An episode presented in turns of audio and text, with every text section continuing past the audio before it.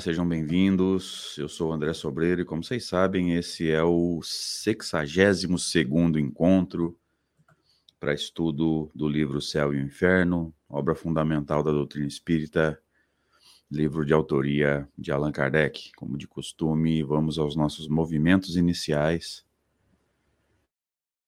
buscando a concentração necessária nesse momento, fechando os nossos olhos se você achar necessário, né? Interessante aqui, o objetivo nesse primeiro momento é diminuir a percepção do mundo exterior. Vamos tentar focar, diminuir aí a. desacelerar o pensamento. Talvez você sinta um pouquinho de sono, é normal nesse caso. Que os estímulos do estresse vão estar diminuindo, né? Os hormônios caem, essa paz pode causar um pouquinho de sono caso você não esteja acostumado com essa com esse estado emocional. Respire profundamente. Vamos agradecer a Deus mais essa oportunidade, mais essa benção.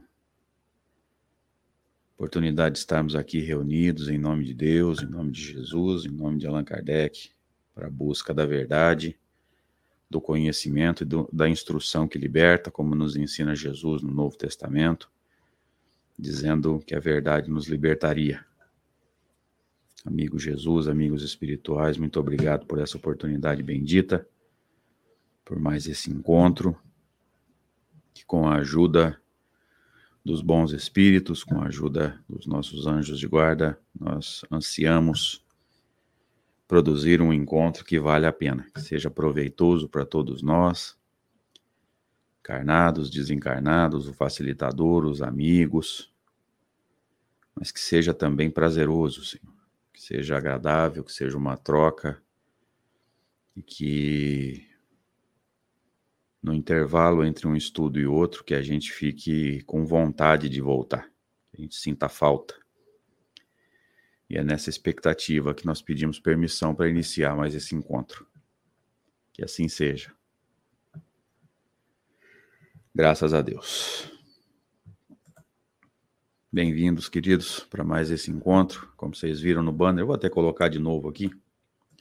É o encontro de número 62 para estudo do livro O Céu e o Inferno, que é uma obra fundamental do Espiritismo, quarta obra fundamental do Espiritismo, expansão das ideias que já vinham sendo discutidas lá no livro 4, em O Livro dos Espíritos. Esse é o vigésimo encontro para estudo desse capítulo que vocês vão ver no, no slide agora. É, a gente ainda está na primeira parte, Kardec chamou de doutrina, é fácil de entender, né? Ele fez toda a fundamentação doutrinária nessa primeira parte, para depois entrar numa parte um pouco mais prática, né? Ou seja, depois que você conhece a doutrina, você vai analisar casos teoria usada para analisar os casos. É, quarto capítulo, chamado O Inferno, a desconstrução dos lugares de sofrimento. Tá? E até o encontro anterior, nós estudamos um texto que eu achei maravilhoso de Fenelon, um livro chamado. Opa, peraí, que eu preciso mudar esse fundo, porque está aparecendo o logo da Rede Amigo. E a Rede Amigo não tem nada a ver com essa história aqui, embora seja uma parceira nossa, assim mas não é o caso aqui. Então, tirando o logo da Rede Amigo e pedindo perdão aí pelo, pelo equívoco. É...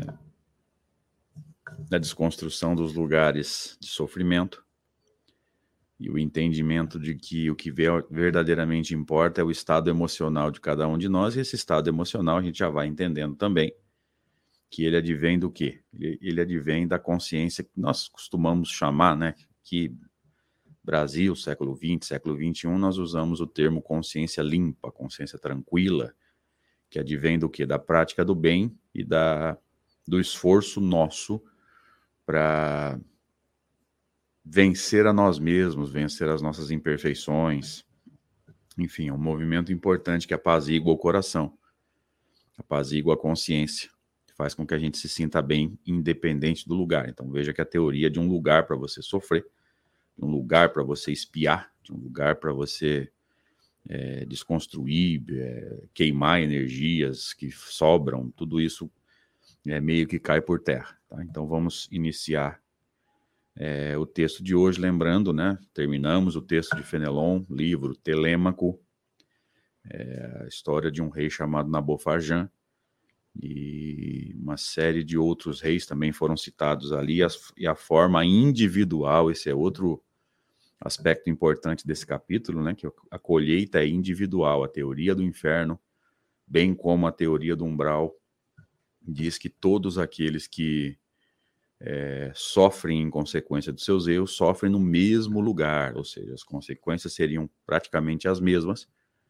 para todos aqueles que estariam é, resgatando seus erros individuais. Então, a gente vai percebendo aí que a teoria não tem muito fundamento, quando a gente entende que cada um é, colhe aquilo que plantou no sentido de passar pelas lições necessárias para que haja esse aprendizado e essa reconstrução de si mesmo. Tá? Então, se o meu erro foi diferente do seu, a gente não pode é, receber, entre aspas, tá, uma punição igual.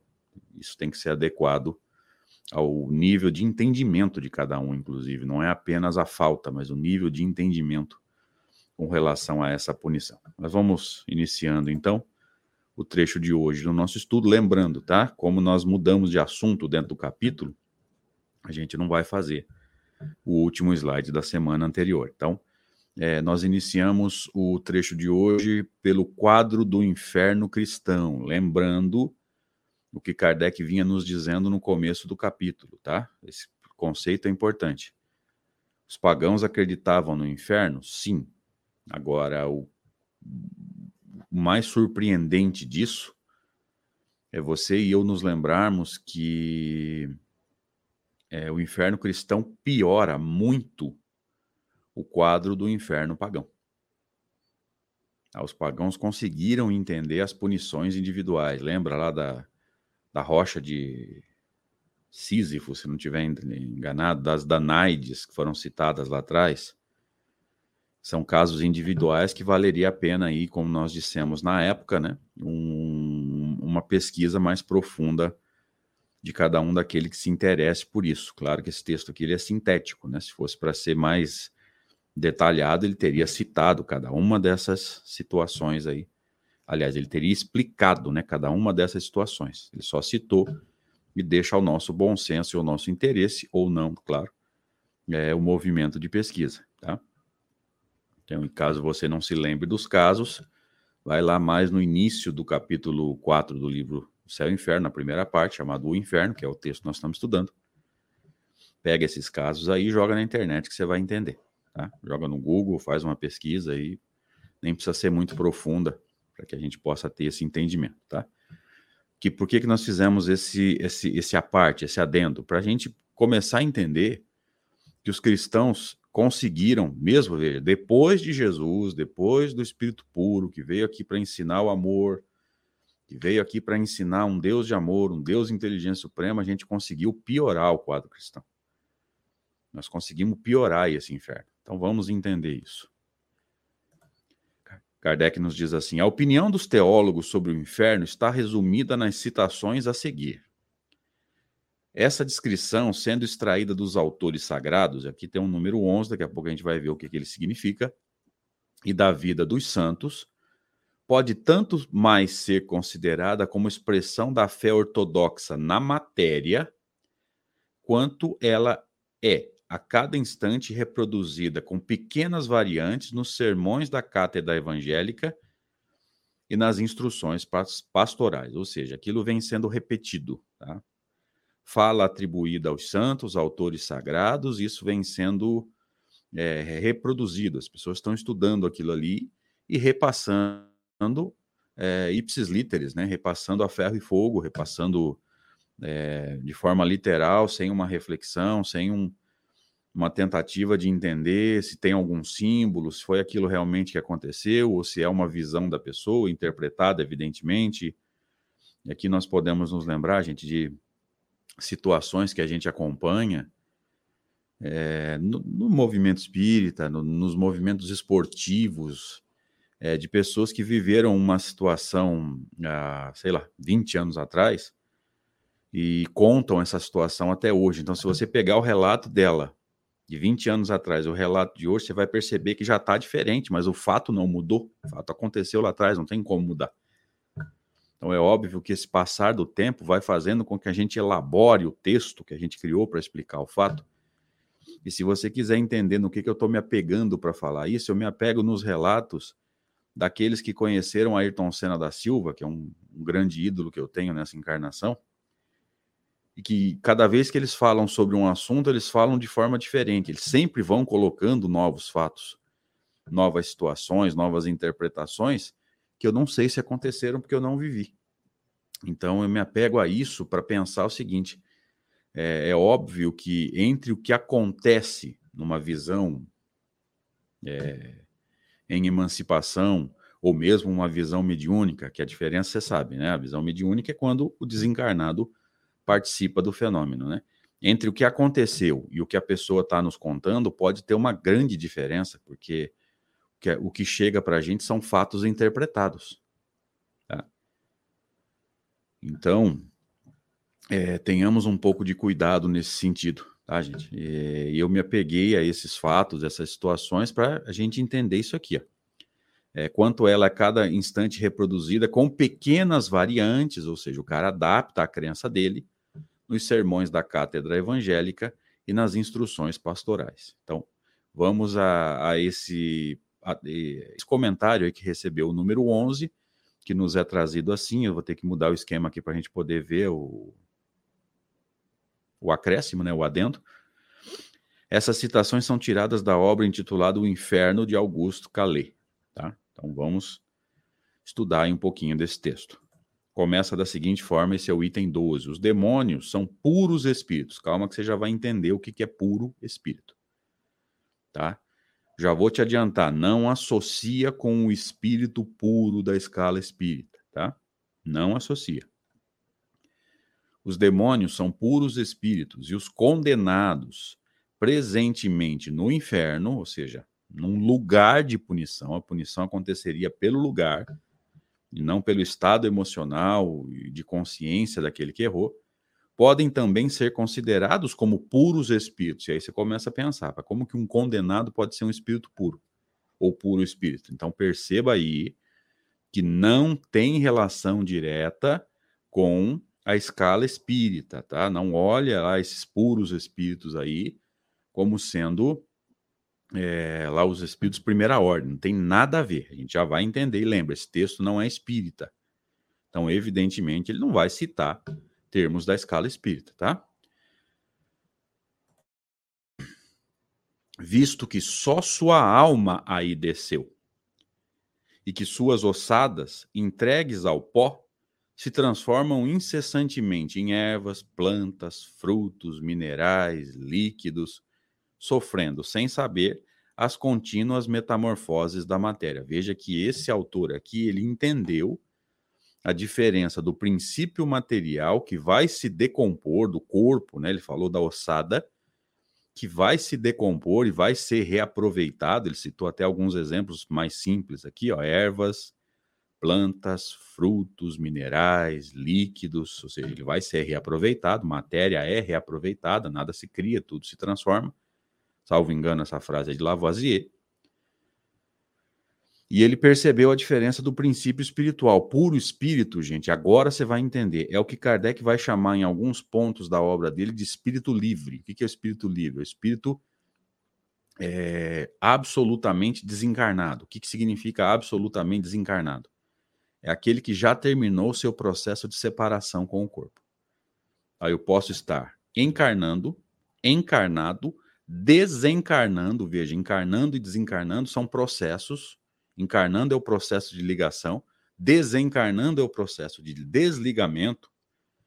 E o espírito livre é aquele que se libertou da matéria, daquele corpo que ele usou durante a última encarnação, tá? Vai me dando um retorno, está claro, gente. É, espírito livre é aquele que se libertou do corpo que usou na última encarnação, que já terminou seu processo de desligamento com relação ao corpo, evidentemente pelo fluido do perispírito. Tá? Não é aquele que se libertou da materialidade do seu pensamento, a materialidade do seu comportamento. Tá? Então, o espírito, é puro espírito aqui, é aquele que já terminou seu processo de libertação, ou seja, aquilo que Kardec chama de espírito livre. Agora vocês entenderam o que, ele quis dizer com puro espírito. Se você associar com a escala espírita e pensar no espírito de primeira ordem, você vai ler a palavra condenado, você vai entrar em parafuso. Tem nada a ver uma coisa com a outra, tá? Eu estou vendo o retorno dos amigos aqui. Essa é a vantagem da gente fazer o estudo ao vivo.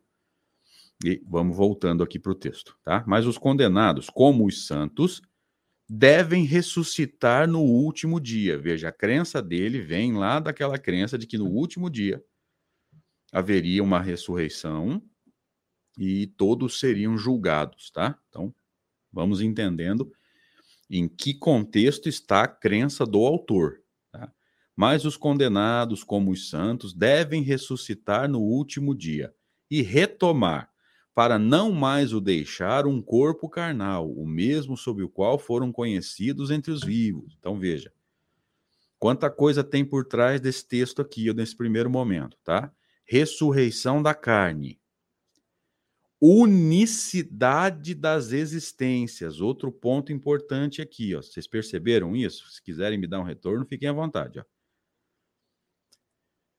Mas os condenados, como os santos, devem ressuscitar no último dia e retomar, para não mais o deixar um corpo carnal, o mesmo sob o qual foram conhecidos entre os vivos. Mas pensa bem, gente. Para nós que somos reencarnacionistas, eu per poderia perguntar para você assim: é, de todos os corpos que eu usei na, na, nas minhas encarnações, sabe Deus quantas? Qual deles? Então, quando ele diz aqui, ó, é, um corpo carnal, o mesmo sob o qual foram conhecidos entre os vivos, ele está falando é, sobre a, a, uni, a teoria, né, ou a doutrina da unicidade das existências. Ou seja, você tem uma encarnação só para provar para Deus que você merece ir para o céu ou merece vir para o inferno. Tá? Lembre-se, nós não estamos estudando esse texto né, que Kardec está citando no livro, não é um texto espírita. Então, nós estamos tentando entender a, a visão do autor. Assim como na, parte anterior, até o, o encontro anterior, nós estudamos lá o texto de Fenelon, um livro chamado Telêmaco, e tentamos entender o que, que Fenelon quis dizer. Kardec escolheu muito bem o texto, né? Eu já deixei claro o meu posicionamento aí, de que eu gostei muito daquele texto que mostrava lá a, as consequências individuais dos erros de cada um. Aos reis que eram punidos, entre aspas, né? A palavra punição ainda causa um pouco de, de repulsa no movimento, então eu tomo cuidado com ela, eu não tenho nenhum problema com ela, porque se você pensar na punição como sendo uma ação deliberada de Deus, eu não acredito nela. Agora, se você acreditar que a palavra punição refere-se às consequências dos nossos erros, para mim está tudo certo. E quando nós tomamos uma decisão no sentido de punir o nosso filho, a gente não quer que ele sofra, a gente quer que ele aprenda. A gente quer que ele entenda que as, as coisas erradas que ele faz têm consequências desagradáveis e se você não quiser sofrer, o que, que você vai ter que fazer? Parar de fazer coisa errada. Então, a palavra punição não me assusta em nada. Tá? Mas tem gente que leva isso ao pé da letra. Não, Deus não castiga. Então tá bom, tá tranquilo. Importante é a gente se entender. é, com as palavras e com as ideias. Tá? Então, aqui o, o processo de unicidade das existências está explícito aqui no último, é, na última frase, vamos dizer assim. Tá?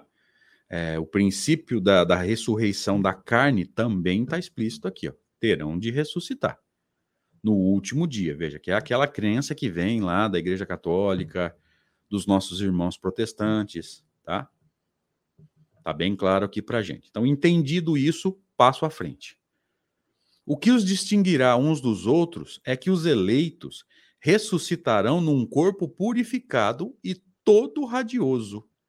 Os condenados, condenados num corpo maculado e deformado pelo pecado. Gente, maculado vem de mácula. Mácula é mancha. Lembra do cordeiro imaculado? Gente, tudo isso aqui tem contexto de crença religiosa, tá? Lembra do Cordeiro Imaculado, que era sacrificado na Páscoa, se eu não tiver enganado? Aí, se eu tiver enganado, aí vocês me corrijam, por favor. Salvo engano, de todos os cordeirinhos que eram oferecidos lá aos sacerdotes, o mais branquinho, mais sem mancha, veja, imaculado, sem mancha, era escolhido para ser sacrificado na Páscoa, que era o ritual judaico lá. Tá? Aí você vai entender por que, que João Batista, numa visão estática ou mediúnica, sei lá eu, diz assim de Jesus, né? Eis o Cordeiro de Deus, porque olha como que é, é bonito o texto, né? É, Jesus está é, é, sendo comparado a um cordeirinho sem mácula, sem manchas morais, portanto imaculado, e seria sacrificado no feriado de Páscoa. Então tem um contexto todo bonito por trás aí que eu já percebi faz alguns anos, né? Mas como eu não tenho estudado texto bíblico, não tenho feito estudo de evangelho, guardei e se surgir em algum momento a, a oportunidade, a gente cita. Então parece que a oportunidade chegou, tá? Então vamos entendendo esses contextos aí que estão por trás de conceitos religiosos, né? E aí a gente entende esse texto aqui. Mas vamos voltando, qualquer coisa vocês deixam aí o seu, seu sua contribuição no chat, tá? Então, o que os distinguirá um dos outros é que os eleitos ressuscitarão num corpo purificado e todo radioso, né, na crença deles, todo luminoso. Os condenados num corpo maculado, manchado, marcado, né, é o sentido de maculado, e deformado pelo pecado. Portanto, não haverá mais no inferno somente puros espíritos, ou seja, aqueles que se desprenderam da matéria, não é a evolução, né? O desprender-se da materialidade, aqueles que já se libertaram já terminaram seu processo de desencarnação, espírito livre, lembra disso? Haverá homens como nós. Veja que a crença aqui é da ida para o inferno com o corpo, lembra? O corpo vai ressuscitar pós julgamento, tá, gente? Hoje eles estariam no inferno é... sem corpo, por isso que foram chamados de puros espíritos. A doutrina espírita chama de espíritos livres, lembra disso? Espíritos livres, tá? A crença aqui, se eu não estiver enganado, é que depois do julgamento, aqueles que forem condenados voltam para o inferno com o corpo. Talvez isso justifique os sofrimentos lá das, dos caldeirões de fogo, enfim, aquilo que a gente sempre ouviu falar, tá? Porque para sofrer em alguma forma de água fervendo, fogo, etc, etc, é, você precisa ter corpo para sentir. Tá? Então, talvez isso justifique. Vamos entendendo aqui possíveis crenças e vamos elaborando a nossa maneira de entender. Tá? O inferno é, por conseguinte, um lugar físico, geográfico material. Olha que sensacional, gente. Agora a gente está entendendo a crença no inferno. É um para eles é um lugar físico, geográfico. Geográfico quer dizer o quê? Localizado, material, visto que será povoado de criaturas terrestres, tendo pé. Isso, Carlos nos lembrando aqui, vai queimar no fogo do inferno Salvo engano, essa crença é. Quem fala muito isso é. São muçulmanos. Qual que é a cultura dessa novela que está passando à tarde lá, gente? Salvo engano, é o clone. Qual que é a cultura deles lá? Quem puder me ajudar, e porque eu não assisto, só vejo. É mais ou menos na hora que eu estou chegando do trabalho, eu vejo o que está passando, mas não, não, acompanho. Mas eles falam muito isso, né? Então, se alguém puder me lembrar aí, por favor. Visto que será povoado de criaturas terrestres, tendo pés, mãos, boca, língua, dentes, orelha, olhos semelhantes aos nossos, sangue nas veias e nervos sensíveis à dor. Olha que sensacional isso aqui. É, a gente vai entendendo aqui a crença no inferno agora. Que bom poder estudar esse livro de novo. Né? Eu já tinha lido há bastante tempo atrás. Confesso que tinha entendido muito pouco. E agora está ficando mais claro. Que sensacional estudar esse, esse texto aqui. Isso, a Vânia está nos ajudando aí, são os muçulmanos, beleza. Vamos nos lembrar e vamos ser justos, né, queridos? É... A gente não sabe se a crença dos muçulmanos é exatamente essa, né? Nós estamos vendo isso numa novela, não estamos conversando com muçulmanos de verdade. A gente também não pode ser injusto de achar que aquilo ali é perfeitamente correto com a crença dos muçulmanos. Tá? É o que a gente está vendo ali. Então vamos ser justos aqui. Mas tudo bem, está tudo sob controle. É, a gente vai entendendo aqui essa crença no inferno, ou seja, pós-ressurreição, é, os condenados iriam para o inferno, ou voltariam para o inferno, sei lá eu, é, com o corpo.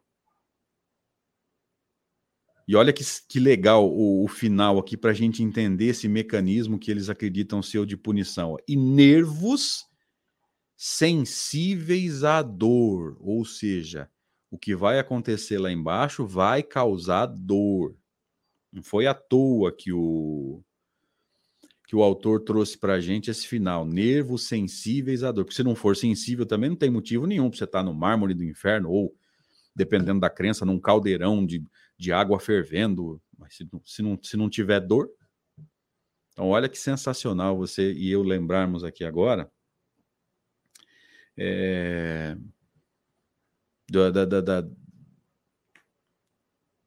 dos mecanismos né, de, de, punição, vamos dizer assim, dos mecanismos de, de dor, né? Ou seja, tem corpo e vai sentir a dor. Gente, eu vou encerrar aqui, porque é, na empolgação que eu estou aqui, se deixar, eu acabo o capítulo hoje e esse não é o objetivo. Tá? Tô, adorei esse, esse texto, assim como gostei muito do texto anterior também, lá do, do, do, do Fenelon. E acho que a gente vai explorar bastante esse texto aqui da, do, do Calais, né? E vamos, vamos devagar é, para a gente ir explorando o texto com o máximo de profundidade que a gente conseguir. É, se você puder, meu amigo, minha amiga, é, sempre peço isso. Se inscreve aí no canal, deixa o seu like no vídeo, compartilhe esse estudo. Não como solução, nem como verdade absoluta, é outra coisa que eu gosto de deixar claro sempre como uma oportunidade de refletir sobre os conteúdos e entender como que Kardec foi sábio nesse processo de análise, tá?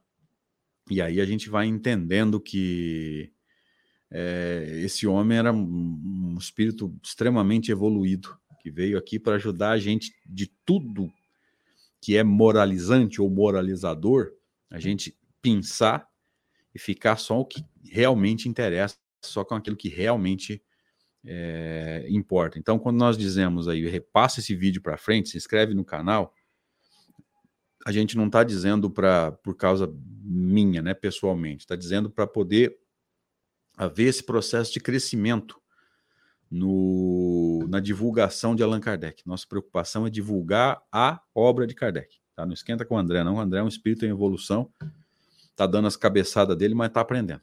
O importante é divulgarmos o pensamento de Kardec para que mais pessoas tenham acesso a esses textos extraordinários. Então, se você puder, faz isso aí. Se inscreve no canal, é, deixa o seu like, passa para frente. Se possível, passa a playlist para frente, para a gente poder estimular e criar essa onda de estudo do pensamento kardeciano. Abraço, até mais.